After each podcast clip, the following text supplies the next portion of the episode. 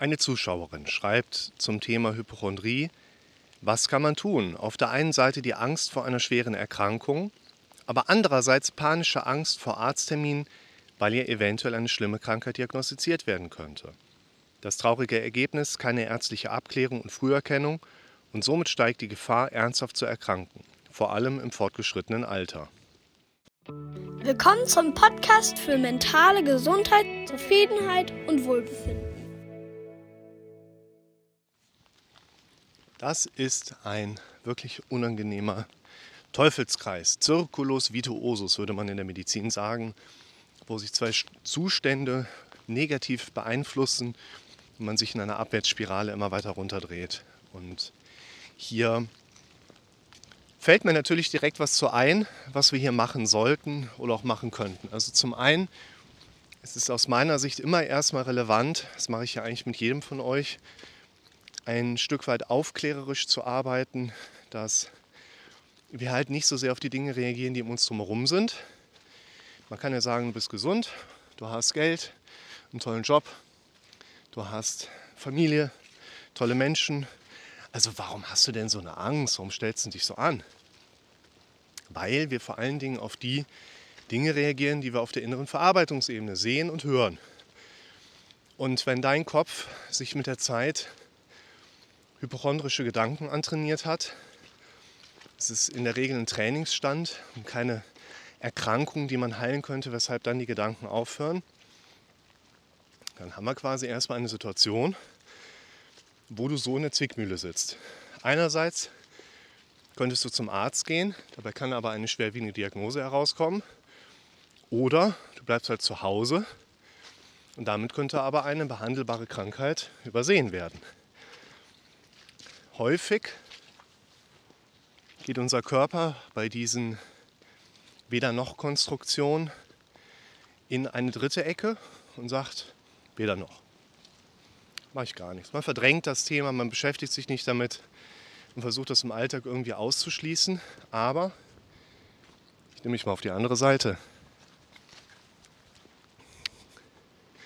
Das geht dann natürlich damit einher, dass diese gedanklichen Belastungen nicht aufhören. Thema Zeigarnik-Effekt.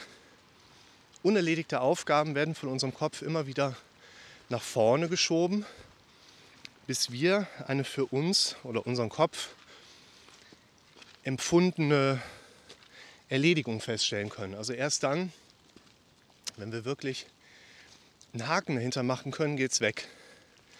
Also Beispiel, machst eine To-Do-Liste und hast alles erledigt und kannst dich am nächsten Tag quasi nicht mehr daran erinnern, was war da alles mit drauf. So können wir uns das vorstellen. Solange hier, ist jetzt auch wieder die nächste Zwickmühle, solange hier jetzt eine Diagnose noch nicht besteht oder quasi eine Entschärfung da ist, hat unser Kopf eine interpretierbare Aufgabe, die noch nicht erledigt ist. Wir müssen zur Erledigung kommen. Allerdings, ganz großes Thema, dann gehst du zum Arzt. Der Arzt sagt, Sie sind gesund.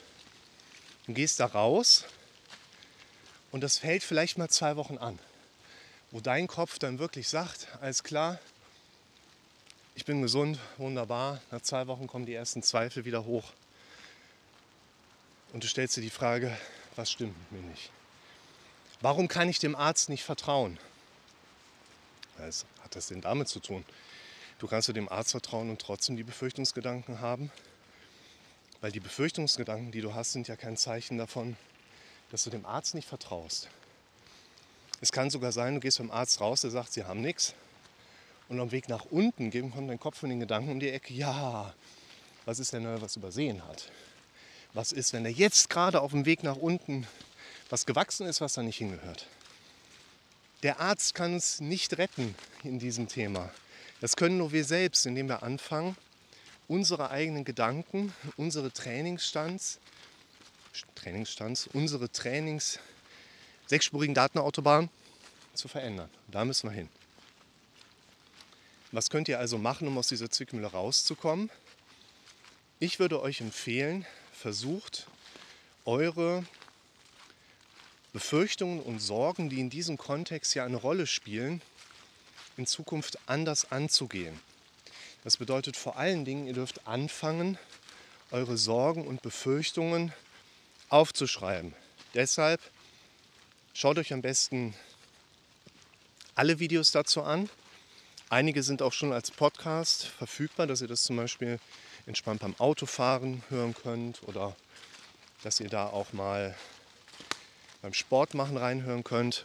Wenn ich in diese Befürchtungstabellen von euch reingehe, dann geht das gerne mal halbe Stunde. Und ihr kriegt an so vielen Punkten mit, wie gehe ich da dran, um anderen mit den gleichen Denkmustern oder ähnlichen Denkmustern zu helfen. Kriegt aber auch mit, dass andere Menschen ungefähr die gleichen Befürchtungs- und Denkmuster haben wie du auch. Und wie ich auch. Ihr müsst immer im Kopf behalten, wir sind hier nicht beim Psychiater, wo es heißt, ich bin gesund und du als Patient bist krank. Ein Psychiater kann jeden krank reden. Der Psychiater hat ja eine Nomenklatur, die da draußen so gut wie keiner versteht. Es sind nur 20 Begriffe, die man können muss, aber das reicht, um jeden zu verwirren. Und dann sitzt als Psychiater vor dir einer, der hat offensichtlich gar nichts und dann denkt sich der Psychiater, der strahlt so eine überdurchschnittlich überkompensatorische Normalität aus, was will der damit kaschieren? Ist ja schon krankhaft. Und der Psychiater ist häufig in diesem Verhältnis wahrgenommen von Patienten. Psychiater gesund, Patient krank. In der Kassen zugelassen, Psychotherapie ist häufig der Hintergrund. Der eine ist klug, weil er hat was studiert, was der andere nicht studiert. Mir ist immer ganz wichtig, dass wir hier auf Augenhöhe unterwegs sind. Und ihr versteht, wir sitzen da alle im ungefähr gleichen Boot. Wir sitzen auch alle in der gleichen Situation, wie zum Beispiel Pfalzbild, für den ich genau da vorne, wo seid ihr denn da? Da vorne in der Ecke habe ich für den ein Video gemacht. Ich glaube, ich habe für den schon mehrere gemacht. Ich habe es über Bluthochdruck erzählt. Bei mir könnte sich genauso die Angst vor Bluthochdruck manifestieren, wenn ich irgendwann mal in meinem Alter von meinem Kopf den Gedanken angeboten bekomme, was ist eigentlich, wenn ich Bluthochdruck habe, weil ich habe jetzt schon länger nicht mehr gemessen. Ich gehe auch nicht zum Arzt, weil ich bin ja nicht krank. Warum soll ich dann zum Arzt gehen? Und wenn ich zum Impfen gehe, lasse ich mir ja nicht den Blutdruck messen. Ich weiß natürlich, wie es geht und mache das auch hin und wieder mal. Ne? Aber wenn ich dann diesen Gedanken im Kopf per Zufall mal habe, weil ich vielleicht eine Serie gucke, wo jemand per Zufall seinen essentiellen Bluthochdruck diagnostiziert bekommt, habe ich Gedanken im Kopf. Und wenn dann noch emotional wichtige, negative Aspekte mit dazukommen, dann habe ich ja quasi noch mehr Negatives in dem Moment, was mein Kopf verarbeiten kann. Dann knallt der Zeigarnik-Effekt wieder mit rein. Wenn ich da also keinen Absprung von kriege, dann habe ich eben auch ganz schnell einen Gedanken, der sich dann frei flottieren, nennt man das dann, in eine gewisse Eigendynamik bringt. Und dann kann ich mich Tag ein, Tag aus mit Angst vor Bluthochdruck beschäftigen beziehungsweise konkreter gesagt mit den Gedanken, die da so hochkommen. Also fangt an, euch mit euren tatsächlichen Gedanken auseinanderzusetzen, die ihr da auf der inneren Verarbeitungsebene erlebt. Ich befürchte das. Ich habe die Sorge das. Ich sehe ein Bild von meinem inneren Auge wo. Ich habe gerade die Befürchtung gehört das. Und dann fangt ihr an, das aufzuschreiben. Hilft euch das dann zum Arzt zu kommen? Ich würde sagen, das sind zwei unterschiedliche Baustellen.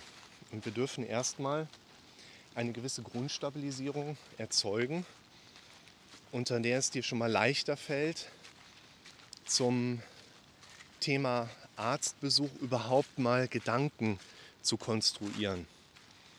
Ich würde hier auch das zweite Modell mit einfügen wollen, das Thema Konfrontation. Da habe ich mal ein Video zu gemacht, wo ihr mir beim Schaufeln zuschauen könnt. Und ich sagen würde, die Konfrontation ist nicht dann erfolgreich, wenn ihr das schafft, wovor ihr immer Angst habt. Und erlebt dann aber die Situation in voller Angst.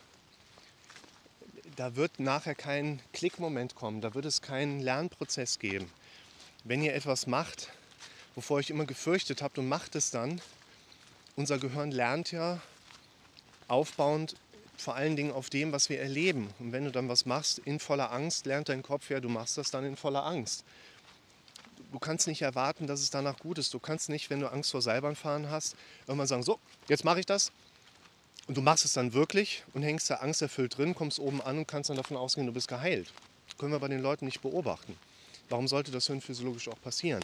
Und, gerade für mich noch wichtiger, wir dürfen uns überhaupt erst mal dahin trainieren, bleiben wir gerade bei diesem Gondelbeispiel, wir dürfen uns überhaupt erst mal dahin trainieren, dass wir überhaupt den Fuß irgendwann mal in eine Gondel setzen können. Das heißt, eine Konfrontation, auch der Arztbesuch, dürfen Vorbereitung erfahren, dass ich mich mit dem Kopf erst einmal langsam mehr und mehr mit Gedanken beschäftige, die für meinen Kopf offensichtlich nicht das gleiche dramatische Bewertungsmilieu darstellen, wie das vorher dann immer der Fall war. Bleiben wir mal gerade beim Gondelfahren. Ich würde, das ist jetzt ein theoretisches Beispiel, aber warum eigentlich nicht? Ich würde beim Gondelfahren auch Schritt 1 erstmal anfangen, welche Befürchtungsgedanken da bei mir hochkommen. Und dann würde ich vielleicht anfangen, mir erstmal Gondelvideos auf YouTube anzuschauen.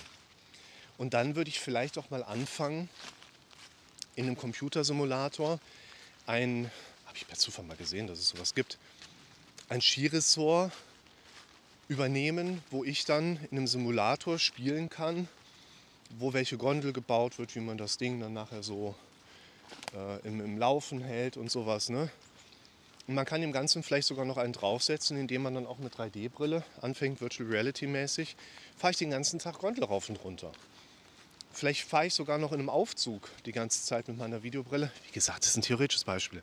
Nur, dass ihr versteht, wie unser Kopf dann nachher Training findet um dann nicht nur den Schritt in die Konfrontation für mich möglich zu haben, sondern auch die Konfrontation selber eben nicht zum ersten Mal seit langer Zeit zu erleben, sondern zum 50. Mal nach bisher simulierten Prozederen. Ist die Simulation mit der Realität gleichzusetzen? Mehr oder weniger. Also auf den ersten Blick ist eine Simulation eine Simulation, aber wie kann ich wirklich sicher sein, dass das hier nicht auch eine ziemlich coole Simulation ist? Letztlich ist ja unser Verarbeitungsweg, dass Informationen über unsere Sinneswahrnehmung im Gehirn hinten verarbeitet werden. Und daraus ergibt sich unsere Realität. Und wir wissen aus MRT-Untersuchungen, dass die Realität oder Realitätsentstehung mehr oder weniger unabhängig davon abläuft, ob ich mir nur vorstelle, in einer bestimmten Situation zu sein oder ob ich es wirklich bin. Schaut mal. Wer weiß, was es ist, der schreibt es mal in die Kommentare.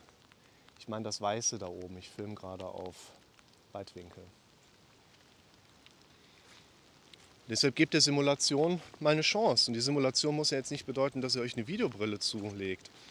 Aber die Simulation darf bedeuten, ihr hört auf, euch ich sage das jetzt mal ein bisschen provokant, im Jammern zu verstecken. Es gibt viele Wege zum Glück. Einer davon ist aufhören zu jammern. Wir dürfen die Entscheidung treffen, ich gehe dieses Thema an. Und wenn da ein Arztbesuch ansteht, der mich triggert, aber eine gewisse Relevanz hat, dann sollte ich auch verdammt nochmal den Hintern hochkriegen und anfangen, an meinem eigenen Kopf zu arbeiten, um mich dahin zu kriegen, einen solchen Arztbesuch dann irgendwann auch für mich gut erträglich über die Bühne bringen zu können. Denn letztlich müsst ihr auch immer bedenken, viele, keiner zwingt euch zum Arzt. Keiner kann euch da in dem Sinne wirklich jetzt, ja natürlich, wir haben Psych-KG, ne, aber keiner kann euch in dem Sinne jetzt zwingen, euch eine ärztliche Diagnose einzuholen. Und das, was ich meine, man muss ein bisschen aufpassen, es ist ja windig heute und mir ist schon mal hier ein Ast neben mir gelandet beim Thema äh, Reframing. Das andere Mal stand ich im Steinbruch, ist so eine Steinzunge abgegangen. Ich ich lebe gefährlich hier und es ist nur ein Wald. Ne? Und es geht darum, dass Therapieoptionen und Maßnahmen, das ist für das deutsche Gesundheitswesen okay, wenn ihr sterbt. Aber es gibt so viele vermeidbare Dinge heutzutage, dass man sich eben auch leicht unangenehm Diagnoseverfahren oder auch Therapieoptionen einfach mal aussetzen darf, weil man weiß, man ist dann nicht mehr wie vor 80 Jahren, dass man nachher keine Zähne im Mund hat und allen muss alles vorgekaut werden, sondern wir dürfen dankbar sein, dass wir heute die Chance haben, solche Diagnostikinstrumente wahrzunehmen. Und wenn ihr damit heute noch ein Problem habt, dann könnt ihr aus meiner Erfahrung heraus ziemlich sicher sein, dass ihr mit der richtigen Herangehensweise, also dem richtigen Training an der richtigen Stelle, euch, es braucht ein bisschen Zeit. Ihr dürft aber bedenken, dass unser Gehirn sich nicht nicht verändern kann. Das bedeutet, dann werdet ihr es mit wirklich großer Sicherheit schaffen, euch alles antrainieren zu können, was ihr wollt. Denn wir glauben nicht an das, was richtig ist, sondern was wir am häufigsten gehört haben. Und das könnt ihr auch auf eure Angst anwenden, dass ihr zum Arzt geht und der gibt euch eine unangenehme Diagnose. Ihr braucht so oft es geht das Bild im Kopf, wie ihr zum Arzt geht und der Arzt sagt herzlichen Glückwunsch, Sie sind gesund und tut mir nur einen Gefallen. Nehmt mit, denkt daran, dass wenn ihr da beim Arzt rausgeht, dass ihr ab dem Moment Vertrauen in euren eigenen Körper trainiert. Verlinke ich euch das Video.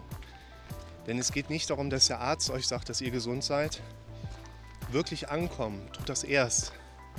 Wenn ihr euch darauf trainiert, diese Freisprechung, diese Diagnose über mindestens mal 14 Tage jeden Tag fünfmal rauf und runter zu hören in eurem eigenen Kopf, damit es sich auch wirklich einprägen kann.